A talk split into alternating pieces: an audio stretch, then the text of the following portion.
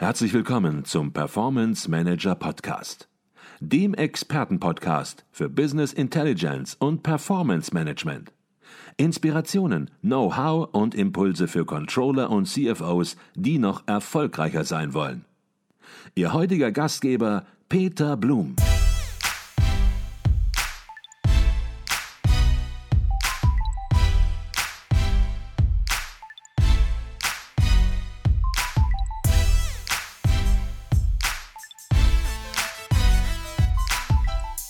Jetzt hast du von großen Projekten mhm. gesprochen. Und wenn wir über Business Intelligence Projekte, mhm. Performance Management Projekte sprechen, mit denen ja unsere Hörer, Controller, CFOs, auch teilweise ITler auch konfrontiert sind, um Planungs-, Reporting-, Analyseprozesse nach vorne zu bringen. Da geht es meistens nicht um dieses Projektvolumen, sondern ein deutlich geringeres. Mhm. Heißt das jetzt, man kann hier auf ein Lastenheft komplett verzichten, weil ein kleines Projekt oder sagst du, um Gottes Willen, ähm, diese Projektgröße ist groß mhm. genug, um hier entsprechend definitiv auch mit einem Lastenheft, das vielleicht nicht 25, 30 Seiten mhm. stark ist, sondern eben wesentlich ja, dünner angesiedelt ist, äh, muss man hier auch mit dem Lastenheft arbeiten. Ähm, ja, also es gibt natürlich eine Projektbudgetgröße, ähm, wenn die so weit runterkommt, mhm. und da reden wir, also meiner Erfahrung nach so alles so, was ich so ab 250.000 Euro und weniger mhm. ist der Aufwand für ein Lastenheft im mhm. Verhältnis mhm. zu dem Risiko, was ich da rausnehme, mhm. nicht mehr in Ordnung. Mhm. Ja, das heißt, da brauche ich dann kein Lastenheft mehr. Also alles, was sich so irgendwo um die 250.000 oder darunter bewegt, also man kann das jetzt nicht ganz hart festmachen, mhm. ja, es kommt so ein bisschen auch, wie viel Erfahrung habe ich mit den ganzen Sachen, ähm, aber da irgendwo sind wir dann in Bereichen, wo es, wo das vollständige Erstellen eines Lastenhefts definitiv ähm, oversized ist, also zu viel. Das, würde, das ist nicht mehr verhältnismäßig in der Relation zum Rest. Mhm. Ähm, nichtsdestotrotz ist aber die, der eigentliche Schritt der Kommunikation, der, äh, des Zusammentragens meiner Wünsche und Anforderungen trotzdem immer noch extrem nützlich. Mhm. Und da macht es zum Beispiel Sinn, nur die kleine Variante zu machen. Und zwar ist es so, was ich brauchte damals, als ich da reingesprungen bin als Troubleshooter, extrem schnell Verständnis für das System. Mhm. Noch bevor ich das Lastenheft geschrieben habe. Ja, weil ich musste ganz schnell verstehen, über was wir hier reden und was da am Ende rauskommen soll. Und ich habe mir damals etwas entwickelt, das war ein Mindmap 2005. Das habe ich System Footprint genannt. Und ich habe einfach mich hingestellt und habe gesagt, okay, in zwei, drei Stunden müssen wir mal alle zusammen in einem Workshop das mal durcharbeiten, damit ich verstehe, über was ihr hier eigentlich die ganze Zeit redet. Mhm. So, und habe dann dieses, dieses Mindmap damals genutzt. Du kannst dir vorstellen, wie wahnsinnig anstrengend das ist, mit mhm. Mindmap in einem Workshop zu arbeiten. Ja, und bin dann irgendwann vom, vom Alexander Osterwalder über dieses äh, Business Model Canvas Buch gestolpert und habe festgestellt, so, hoppala, wenn ich das ein bisschen anders arrangiere, mhm. dann hilft mir diese Idee, in Canvas zu malen, mit Post-its zu arbeiten und um mhm. meine Begriffe da reinzufüllen, extrem weiter. Und habe das Ganze dann in diesen Can dieses Canvas überführt. Ähm, und habe damit dann weitergearbeitet. Und das ist mittlerweile in der vierten Generation der System Footprint. Und das hilft schon viel, weil das ist das, was wir auch beim Lastenheft erstellen im allerersten Schritt machen, mhm. erfassen. Ja, wir diskutieren innerhalb von so erfahrungsgemäß drei Stunden mhm. alle wesentlichen Bereiche in diesem Canvas durch, kleben Zettelchen, schieben die rum, bis wir irgendwann so eine Tapete haben. Oder wie mal einer der äh, äh, Kollegen damals bei Daimler gesagt hat, jetzt habe ich mal das große Bild. Mhm. Ja, und dann ist etwas passiert und dann sind wir bei dem, was wir ursprünglich besprochen haben, Kommunikation. Mhm. Wir haben miteinander diskutiert, wir haben gerungen, wir haben verstanden, mhm. wir haben Zettelchen aufgeklebt, wir haben Zettelchen wieder runtergenommen. Und diese ganze Geschichte, dieses Visualisieren, hilft allen Beteiligten schon mal im Verständnis. Mhm. Und in solchen Projekten ist das eine Maßnahme, wo ich innerhalb von drei Stunden gemeinsames Verständnis bekomme. Daraus könnte man theoretisch ein Lastenheft schreiben. Mhm. Das ist dann Teil, das, was wir ja auch tun. Muss ich aber nicht, weil der ganze restliche anschließende Aufwand ist nicht in Relation. Aber das würde ich mindestens tun. Okay, das heißt, ich verstehe dich richtig. Das wäre jetzt deine Empfehlung für ein Vorgehen, beispielsweise in einem ja, Business Intelligence Projekt in einem mittelständischen Unternehmen, mhm. wo es jetzt nicht darum geht, weltweit irgendwo einen Konzern mit einem Werkzeug mhm entsprechend zu versehen, sondern wo es darum geht, eine Abteilung beispielsweise oder einige Manager im Unternehmen mhm. mit Informationen zu versorgen. Kommunikation ist das A und O. Das Ganze entsprechend natürlich auch zusammenzuführen, vielleicht auch mit ein bisschen Unterstützung von Externen, die hier auch die richtigen Fragen stellen und ja, moderieren natürlich, aber ähm, nicht unbedingt zwingend ein Lastenheft äh, genau. in seiner vollen Ausprägung ja. erstellen, ähm, weil einfach Kosten-Nutzen dort in keinem Verhältnis genau, stehen. Genau. Also äh, diese System Footprint Moderation machen wir auch. Ähm, also wir machen sie eh per se im Rahmen unserer gesamten Dienstleistung sowieso, weil das der allererste Schritt ist, wenn wir ein mhm. Lastenheft erstellen. Wir machen sie aber auch eigenständig. Also Kunden, die sagen, komm, könnt ihr das moderieren, weil ihr einen Blick von außen habt mhm. und die Erfahrung, da wir über verschiedenste Branchen hinweg das betreiben, äh, also wir haben für unterschiedlichsten Branchen schon Lastenhefte geschrieben, mhm. wissen wir aus Erfahrung, auch wenn wir nur die Methodiker sind und im Detail gar keine Erfahrung über dieses Thema haben, die speziell in diesem Projekt mhm. vielleicht angesprochen werden, weiß man trotzdem so als Moderator, wo man so den Finger in die Wunde mal legen kann und da mhm. mal nachbohrt und sagt so, hör mal, wie ist es denn da? Und mhm. dann kommt oftmals so, ja stimmt, da ist auch noch was. Also ähm, ja, bin ich völlig bei dir. Das hilft viel. Und das Schöne ist, dieser Footprint ist ein Poster. Mhm. Und das Werkzeug, was ich brauche, sind Post-its und Stifte. Mhm. Ja, das heißt, ich muss mir nicht mal mehr eine teure Lizenz eines Requirements Management Tools dafür anschaffen, mhm. sondern kann schon mal damit einen ersten Schritt gehen. Ähm, hinten raus macht es sowas Sinn, sich über sowas Gedanken zu machen, wenn ich sowas häufig habe, gerade wenn es dann auch hinten in diese Dokumentation der Anforderungen geht. Mhm. Aber damit kann ich schon sehr viel bewirken mhm. und einen guten ersten Schritt machen. Mhm. Gucken wir uns das nochmal eine Spur genauer an. Mhm. Also eine Abteilung beispielsweise mhm. in einem größeren Konzern, die sagt, wir möchten hier ein Business Intelligence Werkzeug einsetzen und ja, man geht jetzt genauso vor, wie du es gerade mhm. empfohlen hast. Man stellt so ein bisschen die Anforderungen zusammen und hat am Ende eine Idee, wie es denn laufen kann.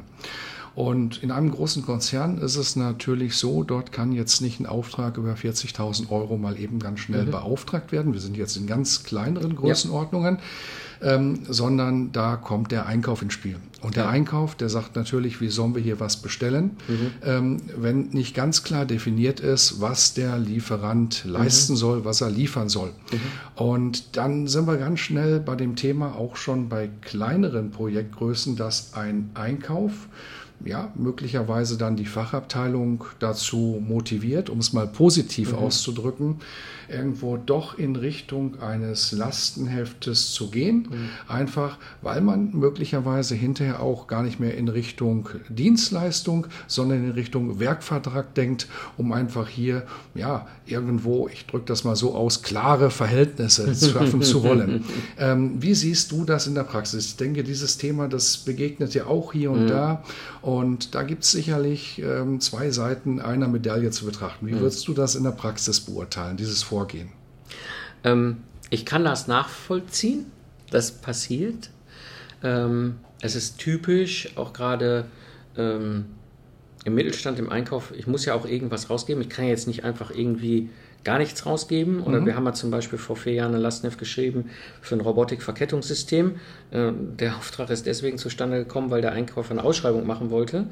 Äh, und der Projektleiter ist dem aufs Haupt gestiegen, hat gesagt, diese zehn Zeilen in Excel, damit bitte keine Ausschreibung machen. Mhm. Aber ich muss immer, die, ich, ich gehe immer hin, die Verhältnismäßigkeit und das Risiko.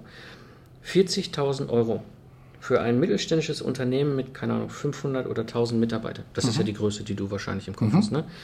40.000 Euro, wenn wir die in den Sand setzen, äh, also mhm. ja, das ist Geld, mhm. ja, das muss berücksichtigt werden, aber davon wird wahrscheinlich niemand einen schweren Schaden erleiden. Mhm. Ja, das bedeutet, bei 40.000 Euro kann es durchaus reichen zu sagen, hier ist der Footprint, wir machen nochmal anschließend ein, ein, ein, eine Web-Session, wo wir mhm. mit euch das nochmal durchgehen, lieber Lieferant. Mhm. Also wir hatten zum Beispiel letztes Jahr genau den Fall, ähm, das, das war äh, ähm, äh, die, eine Firma aus der Schweiz, die mhm. machen so Premium, äh, also ein Wettbewerber von Miele, die machen so Premium-Küchensysteme, mhm. aber so für die Top 3% der Welt, so diese Ebene.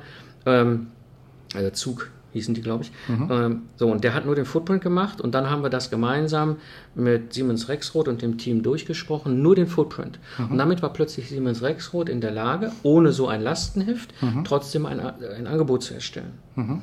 Ja, und das geht dann. Das kann man machen. Mhm. Ich habe immer noch nicht diese Dokumentation, die unter Umständen einen Auftrag, also einen, einen Einkäufer haben will.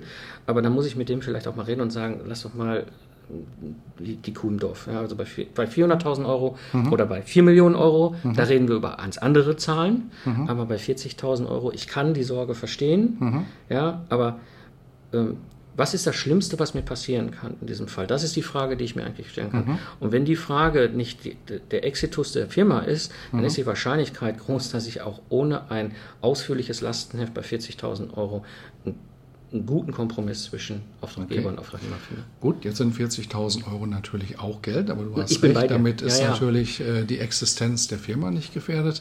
Wenn ich dich richtig ähm, verstehe, ist es immer so, dass du sagst, da muss in solchen Fällen auch der Einkauf möglicherweise umdenken, der hier ja seine Prozesse hat und hier einfach falschen Prozessen ja. folgt oder falschen Ideen, besser mhm. gesagt, folgt. Denn das Spannende ist, und das hast du ja auch gesagt, da lohnt sich keine Erstellung eines Lastenheftes, weil wenn hier ein Lastenheft erstellt wird, dann kostet das, und da sind wir wieder bei dem Thema Wert eines mhm. Lastenheftes, dann kostet das natürlich viel zu viel im Danke. Verhältnis zum Projektrisiko oder ja. überhaupt zum gesamten Investitionsvolumen. Und ähm, was ich in der Praxis auch wieder sehr häufig erlebe, ist, dass das natürlich genauso gesehen wird, wie mhm. du das sagst. Ähm, und dann, ja, ich sag das mal so ein bisschen gehuddelt wird, mhm. dann will der Einkauf es trotzdem oder möglicherweise auch die Fachabteilung. Mhm. Und dann wird im Grunde gar nicht richtig ein Lastenheft erstellt mhm. und schon gar nicht das Pflichtenheft oder unter das Lastenheft kommt die mhm. Unterschrift sozusagen für ein Pflichtenheft runter. Ähm, die Dinge sind überhaupt nicht sauber erstellt. Der Lieferant, ähm, der hat auch gar nicht die Möglichkeit, das, was du geschildert hast, ähm, selbst ein Pflichtenheft zu erstellen, mhm. weil es für ihn wirtschaftlich auch uninteressant Lecker. ist. Manchmal wird auch sogar erwartet in großen Konzernsituationen, mhm. dass ein Lieferant auch bei diesen Projektgrößen Pflichtenhefte sozusagen gratis sogar mhm. erstellen soll.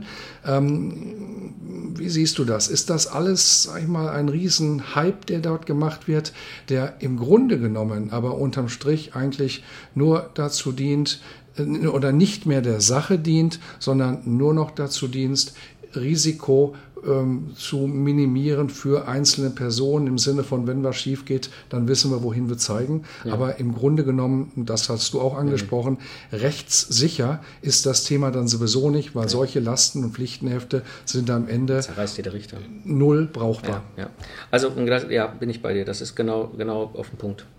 Das ist diese, ähm, es ist eine gewisse Sicherheitsdenke, die aber jetzt nicht bezogen auf das Projekt, oder den Auftrag, sondern bezogen auf die Personen, die da irgendwo mit involviert sind. Und ähm, die Schwierigkeit dabei ist eben halt da, ein pragmatisches, reelles Bewusstsein bei allen Beteiligten zu erschaffen. Mhm. Ja, und manchmal reicht es dann aus, wenn ich entsprechend über Entscheiderebene gehe. Ja, also ich hatte zum Beispiel auch den Fall früher häufiger im Projektmanagement, also im Troubleshooting. Mhm.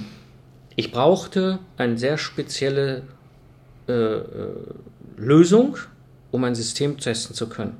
Und das kostet beispielsweise 40.000 Euro. Mhm. Ja, irgend so ein Messsystem, Mess, Messapparatur. Da hatte der Zulieferer nicht, brauchten wir aber. Jetzt geht das los. Jetzt brauchen wir das Zeug aber eigentlich morgen, mhm. nicht in drei Monaten. Ja, aber der Einkäufer möchte eigentlich dass er drei Ausschreibungen machen kann, drei mhm. Angebote von drei Spezialistenfirmen bekommt, dann kann er ein Sourcing machen. Mhm. Das ist ein normaler Prozess. Das macht bei 4 Millionen Euro auch total Sinn. Mhm. Ja, aber bei 40.000 Euro und dem Druck, den wir hatten, war das einfach nicht praktikabel. Mhm. Und da war es dann meine Aufgabe, im Top-Management dafür Bewusstsein zu schaffen, sodass das Top-Management zu den entsprechenden Entscheider gehen konnte und kann sagen, komm, winkt das durch. Dann haben wir nämlich einen anderen Effekt. Dann ist dieser Entscheider nämlich aus dieser, aus dieser gefühlten Verantwortung raus. Mhm. Ja, und sagen, da kann jemand auf mich zeigen. Nee, kann er nicht, weil dann kann er nämlich sagen, das Top-Management hat aber gesagt, wir haben die 40.000 einfach ausgegeben. Mhm. Ja, da, und da bin ich an der, an der, an, in, in der Situation des Auftraggebers, also beispielsweise, wenn ich jetzt mal in deinem Beispiel bin ich jetzt Abteilungsleiter, ich möchte sowas haben, ich brauch, will das für 40.000 mhm. Euro kaufen, was da angeboten wird. Ich weiß aber, ich kriege diesen Stress mit dem Einkauf mhm. oder Einkaufsleiter. Ja, dann gucke ich, ob ich entsprechend über die Möglichkeiten, die ich habe im Unternehmen, dafür zu sorgen, dass diese Person nicht mehr dieses gefühlte Risiko hat, dass hinterher, wenn was schief geht, auf sich gezeigt wird. Okay. Ähm, gehen wir noch mal eine Spur tiefer mhm. zum Schluss in Business Intelligence Projekte. Äh, mal angenommen, es gibt ein Lastenheft und es mhm. gibt ein Pflichtenheft. Ob das Sinn macht oder nicht, das lassen ja. wir jetzt mal dahingestellt sein. Und gerade bei solchen Projekten ist es ja so, dass man möglicherweise am Anfang noch gar nicht richtig überblickt, weder der eine Lieferant noch der andere, der definiert, weil er vielleicht auch gar nicht die Erfahrung hat, ja. äh, was alles möglich ist und welche Veränderungen hinterher noch kommen. Und ähm, ja, wenn man Business Intelligence Projekte funktionieren eh am besten, wenn man eine agile Projektführung mhm. hat und nicht irgendwo ja. komplett statisch vorgeht. Mhm. Ähm, ja, weil solche Projekte einfach ähm, eine Agilität letzten ja, Endes erfordern aufgrund der Lerneffekte, die mhm. man mit der Zeit macht, ähm, was Datenqualität angeht, was entsprechend auch das mhm. Know-how der Beteiligten angeht, wo dann manchmal auch gewisse Augenöffner-Effekte mhm. während so eines Projektes auftreten.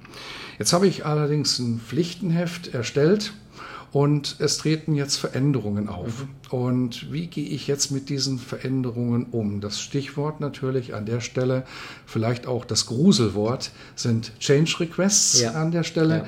Ja. Ähm, ja, wie gehe ich damit um? Mhm. Da gibt es da ganz unterschiedliche mhm. Konstellationen. Andere, einige sagen, ja klar, da brauchen wir Change Requests, zieht dann entsprechend auch ein größeres Budget, setzt es voraus mhm. oder zieht nach sich. Und andere sagen, am Projektvolumen darf sich da gar nichts ändern. Und dann fängt man an, einen Change Request mhm. durch ein anderes Feature zu ersetzen und so weiter. Wie siehst du das? Ist das dann der Anfang vom Ende? Kann sein, dass das die Initialzündung ist, muss aber nicht. Also ähm, ich glaube, was ganz wichtig ist, auch nochmal, äh, diese Dokumente, Lasten und Pflichten, sind nicht für alle Ewigkeit in Stein gemeißelt. Mhm. Wir schaffen ein Dokument nach bestem Wissen und Gewissen und Stand der Technik, mhm. was diesen Zweck gerade in dem Moment erfüllt. Mhm. Ja, das heißt, ein Lastenheft der allerersten Generation und ein Pflichtenheft der allerersten Generation können durchaus noch bei Weitem kleiner sein, als sie später sich in der Entwicklung weiter mhm. ausbringen. Ja? Es wird niemals funktionieren, dass ich dir jetzt ein episches Lastenheft schreibe mhm. über ein Business Intelligence Project, wo ich dir alles reinschreibe, was in den nächsten anderthalb Jahren passieren wird. Mhm. Das kann ich ja gar nicht. Das ist ja Glaskugel gucken. Mhm. Ja, aber ich kann dir jetzt schon mal so grob sagen, das ist wie Kolumbus, da hinten ist Indien. Mhm. Ja, dass wir auf der Reise wie Kolumbus da ein paar Mal hin und rechts und links und zwischendurch vielleicht auch in Amerika rauskommen, sowas ist normal, das ist Projekt. Deswegen machen wir auch Projektmanagement, Neuartigkeit. Aber ich habe schon mal so grob klar, in diese Richtung soll das Ganze gehen, ohne dass ich es in epischer Breite machen muss. Mhm. Und gerade da setzt für mich auch mal dieser Punkt an beim Agilen. Ähm, wenn ich es, wenn ich schaffe, in zwei Wochen ein Dokument zu erschaffen, wo ich mal dokumentiert habe, was ich mir nach bestem Wissen und Gewissen Stand heute ähm, wünsche und Anforderungen habe und das so professionell mache, dass mein Lieferant es im besten Fall kopiert, ergänzt paar Sachen rausstreicht und damit auch gleich sein Pflichtenheft hat, mhm. haben beide Wochen, äh, beide Seiten gewonnen, weil zwei Wochen Sprint. Mhm. Ich komme aus, auch aus dieser Szene, habe viele, viele von diesen, also ich komme aus dem klassischen Projektmanagement, habe im Troubleshooting aber immer schon seit 2005 den Freiheitsgrad gehabt, agile Methoden einzusetzen, mhm. ja, noch lange bevor sie bekannt waren und Sprint ist eine der Geschichten, das ist ein Sprint. Mhm. Ja, das heißt, ich kann innerhalb von zwei Wochen das klar haben und dann kann das Projekt erstmal arbeiten und irgendwann gibt es irgendwo einen Termin, einen Meilenstein, was weiß ich, ein A-Release oder was auch immer, ja, wo, wo ich dann sage, okay, jetzt mache ich mal ein Update. Mhm. Ja, und wenn ich solche Updates habe, ja, dann kommt das Thema Change Request mit rein mhm. und dann ist es eine Frage der Kultur. Manche mhm. Firmen haben da weniger Probleme mit, andere Firmen haben da richtig Probleme mit. Das ist, da gibt es die, die große Bandbreite. Mhm. Am Ende des Tages ist das aber das Gleiche mit dem Budget. Mhm. Ja, wenn ich jetzt eine Abschätzung mache, ja, dann ist das geschätzt Glaskugel gucken, was mhm. es möglicherweise an gesamten Investitionsvolumen ist, mhm. in der Hoffnung, dass ich hinkriege. Und dann muss ich eigentlich noch Risikomanagement machen und dann lege ich nochmal die anderthalb Millionen zu den fünf Millionen drauf oder die 150.000 zu den fünf, ne, was war das, 500.000, 500 genau. Ja. ja, so, und dann weiß ich das. Dann habe ich diese 150.000 an der Seite liegen und kann davon im Zweifel die Feuerwehr Mhm. bezahlen. Jetzt muss ich natürlich zum Schluss vielleicht noch etwas versöhnlich ähm, äh, zum Thema Business Intelligence Projekte sagen, denn 95 Prozent, würde ich sagen, aller Unternehmen, die Business Intelligence Projekte durchführen, die machen das genauso, wie du das sagst. Die machen da keine Lastenhefte, keine Pflichtenhefte, sondern äh, erzeugen eben dieses gemeinsame Bild zunächst mal, ähm, arbeiten dann agil und gehen dann offen mit den Veränderungen um. Ähm, und wenn wir etwas dafür getan haben, diese 5% mal etwas zu durchleuchten, die anders vorgehen und da mal so ein bisschen kritisch den Sinn und Zweck zu hinterfragen, ähm, ich glaube, dann haben wir heute auch eine gute Botschaft genau für diese 5% entsprechend gehabt. Ähm, jetzt werden einige sagen, der Mike Pfingsten, der hört sich ziemlich vernünftig an, hat Hand und Fuß, was er sagt und äh, Lastenheft, Pflichtenhefte, da kann er uns wirkungsvoll unterstützen und es kann ja mal vorkommen, dass ein Unternehmen eben ein Projekt hat, ähm, wo es absolut sinnvoll ist, hier professionell vorzugehen. Äh, wie kommt der mit dir in Kontakt? Ähm, also, es, es gibt einen äh, relativ einfachen Weg. Ähm, ich ich habe einen Link bei mir, zukunftsarchitekten.de. Das ist ja quasi da, wo auch mein Podcast lebt. Ja, äh, da gibt es eine eigene Seite, wo man sich nochmal zu dem Service was durchlesen kann und eine Anfrage stellen kann. Ich gebe dir den Link hinter für die Shownotes. Das heißt, die Hörer, die jetzt irgendwo im Auto, im ICE oder sonst wie beim Joggen mit dem Hund zu, spazieren gehen sind, guckt einfach in die Shownotes. Wenn Interesse da ist, da ist dann da auch der Link. Ähm, da kann, da gibt es noch mehr über diese, diesen Service und die Möglichkeit, eine Anfrage zu stellen. Okay, und über die Webseite wird natürlich dann auch ganz klar, welche Leistungen du erbringst. Wem es jetzt noch nicht klar ist, du hast das aber, denke ich mal, ziemlich klar äh, Genau. erläutert schon. Ähm, jetzt sollten wir noch ganz zum Schluss schnell auf die beiden Podcasts, die du selbst betreibst, auch zu sprechen kommen. Zwei Podcasts betreiben, das ist schon eine Aufgabe. ähm, vielleicht sagst du kurz was zu den Podcasts, vielleicht ja auch ein ganz interessanter Punkt für den einen oder anderen, da mal reinzuhören. Ja. Also der eine Podcast ist der Zukunftsarchitekten-Podcast. Ähm, das ist ein, ein, ein Fachpodcast rund ums Projektmanagement und Systems Engineering, ähm, wo ich im Grunde seit 2012 sende und über die große ganze Bandbreite des Projektmanagements hinweg verschiedenste Themenfelder, Interviewgäste, auch, auch so auch viel auch zum Thema Agil und auch zum Thema Vintage heißt es ja so neudeutsch im Projektmanagement. Ne? Also alles Mögliche, das ist das eine, das ist der Zukunftsarchitekt, also sehr stark ausgerichtet auf diese Richtung. Das andere ist der Digital Game Changer. Das ist ein Unternehmer-Podcast, weil ich ja selber auch Unternehmer bin, äh, seit 2005 und mehrere Unternehmen gegründet und aufgebaut habe. Und ähm, ich habe durch den ersten Podcast, lustigerweise durch den Zukunftsarchitekten, meine, mein Ingenieurbüro und damit auch meine komplette Dienstleistung digitalisiert und virtualisiert. Und diese Erfahrung gebe ich weiter. Diese unternehmerische Erfahrung, ähm, die ich gemacht habe, wie kann ich denn, was, also wir diskutieren heute über Digitalisierung. Ich habe das komplett schon bei mir im Ingenieurbüro durch. Ja, ähm, und das gebe ich gerne weiter. Also das heißt, Leute, die sich interessieren für das ganze Thema Digitalisierung, was kann ich da eigentlich als Unternehmer machen oder als Führungskraft, die sich damit beschäftigt, ähm, das ist der Digital Game Changer einigen Hörern früher bekannt unter Lifestyle Entrepreneur. Das ist für mich im Grunde der Podcast, wo ich meine ganze unternehmerische Erfahrung reinkippe. Okay, und wer da reinhören will, den Link werden wir natürlich entsprechend in den Show Notes auch bringen, von allen Podcasts, von deiner Webseite und wie man mit dir in Kontakt treten kann. Ich glaube, das war ein ganz spannender Podcast. Und ähm, die letzte Frage im Podcast, das ist immer die gleiche. Und die möchte ich natürlich auch dir stellen. Und die geht ungefähr so. Unser Podcast richtet sich an Controller, an CFOs. Und da gibt es natürlich auch eine ganze Menge junge Leute, die gerade in den Job kommen. Und was würdest du diesen jungen Leuten, den jungen Controllern, den CFOs, was würdest du denen raten, damit es mit der Karriere vielleicht auch nicht nur eindimensional betrachtet, sondern entsprechend auch vielleicht mit dem gesamten Leben, damit es da in die richtige Richtung geht? Du hast da schon viele Erfahrungen gemacht. Manches ist gut gelaufen, manches ist schlecht gelaufen. Was schlecht gelaufen ist, muss nicht unbedingt von jedem wiederholt werden. Da kannst du hier und da einen Tipp geben. Was wären das so für Punkte, wo du sagst, wo du sagst achtet darauf, dann geht es gut nach vorne? Investiert in euch selbst. Also, ähm, wie gesagt, ich habe ich hab alles, äh, alle verschiedensten Varianten, glaube ich, schon mal durchexerziert in meinem Leben. Ja, ich war angestellt, äh, ich habe mehrere Unternehmen hochgezogen, ich habe eine Insolvenz mal durcherlebt, äh, ich habe digital, mehrere digitale Unternehmen aufgebaut. Ja. Ähm, eins, was für mich als Vater von drei Kindern extrem wichtig ist, etwas, was dir auch nie jemand wegnehmen kann, ist die Investition in sich selber. Also lernt, bereist die Welt, vernetzt euch und damit schafft ihr wahnsinnig viel für eure Zukunft. Mhm. Okay, ich glaube, das ist ein ganz wichtiger Punkt und wird auch von vielen oft sträflich vernachlässigt. Man denkt, ja, viel an andere, aber vielleicht manchmal zu wenig an sich. Und ja, man kauft sich vielleicht auch viele Dinge, aber man kauft sich zu wenig Bildung für sich mhm. ein.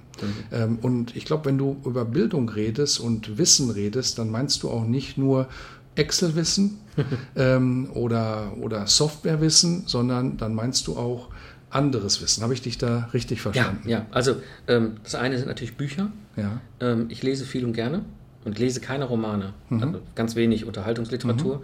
aber aus allen möglichen Bereichen lese ich Bücher. Das können Fachbücher sein, mhm. das können äh, äh, Unternehmerbücher sein. Gerade lese ich sehr viel mich durch diese ganze Investorenecke durch und mhm. äh, Geldanlage.